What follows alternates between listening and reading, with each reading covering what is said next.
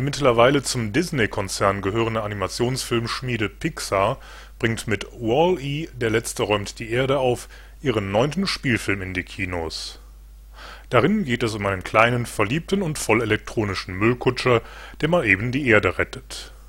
Regie und Drehbuch stammen von Andrew Stanton, der für die Pixar-Produktion Findet Nemo im Jahr 2003 mit dem Oscar ausgezeichnet wurde da die Menschheit die Erde mehrere Jahrhunderte lang verschmutzte, ist diese inzwischen so verdreckt, dass sie nicht mehr bewohnbar ist.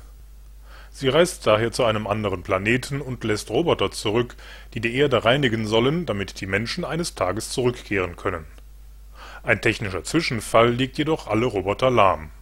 Alle? Nein, denn ein einziger Roboter namens Wall-E bleibt funktionstüchtig Fleißig und unermüdlich räumt er 700 Jahre lang ohne Unterlass die Erde auf. Bis eines Tages die Roboterdame Eve die Erde besucht und sich Wall-E unsterblich in sie verliebt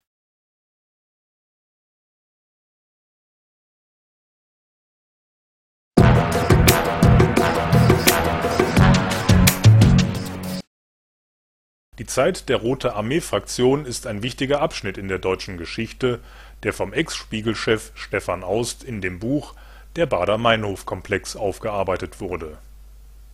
Produzent Bernd Eichinger, der auch die Drehbuchadaption übernahm, ist es gelungen, für seinen gleichnamigen Film gleich eine ganze Armee hochkarätiger deutscher Schauspieler zu verpflichten weil die Studentenbewegung der späten 60er Jahre nicht den gewünschten Erfolg bringt, entschließen sich einige, ihre Ziele mit Gewalt zu verfolgen. Zu ihnen gehört Moritz Bleibtreu als der bereits öfters mit dem Gesetz in Konflikt gekommene Andreas Baader.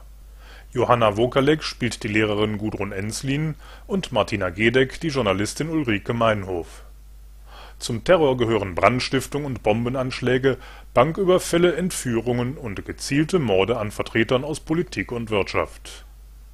Bruno Ganz spielt ihren Gegenspieler Horst Herold, Leiter des BKA.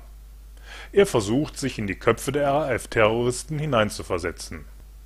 Bald gibt es durch die zunehmende Fahndung die ersten Verhaftungen und Verurteilungen. Doch das provoziert die Täter der zweiten und dritten Generation Sie schrecken vor nichts zurück, um die Gefangenen freizubekommen. So gerät die Regierung stark unter Druck, denn die Terroraktionen werden immer brutaler und spektakulärer.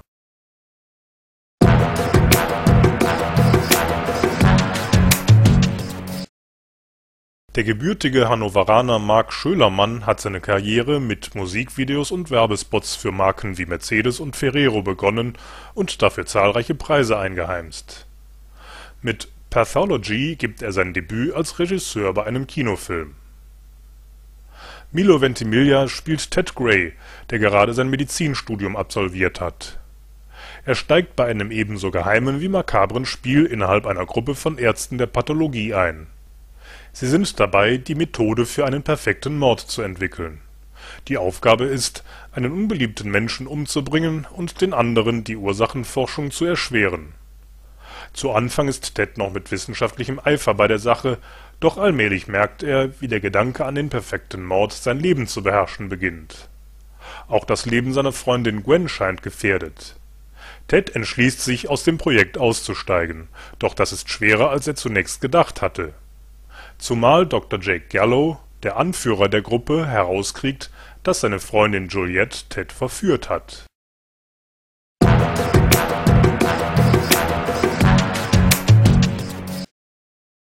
Die Zeiten haben sich geändert. Die meisten Zivilisationen sind nicht mehr direkt mit Krieg konfrontiert, sondern immer mehr mit Terrorismus. Day Night, Day Night ist ein Film, der diesen Wandel verdeutlicht.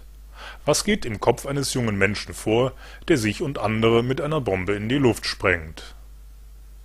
Eine junge Frau kommt per Bus nach New Jersey. Sie ist jung, 19 Jahre alt und ziemlich unscheinbar.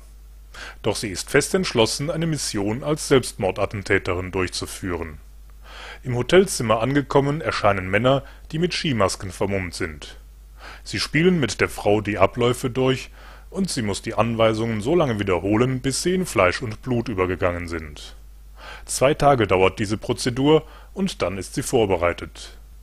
Mit dem Rucksack, in dem sich die Bombe befindet, macht sie sich auf den Weg zum belebten Times Square mitten in Manhattan. Dort soll sie den Zünder in einer Menschenmenge betätigen. Die Passanten, denen sie begegnet, scheinen die Frau zu irritieren, doch immer noch wirkt sie zu allem entschlossen. Dann erreicht sie den geplanten Ort eine Straßenkreuzung. Sie wartet, bis die Ampel von Grün auf Rot umspringt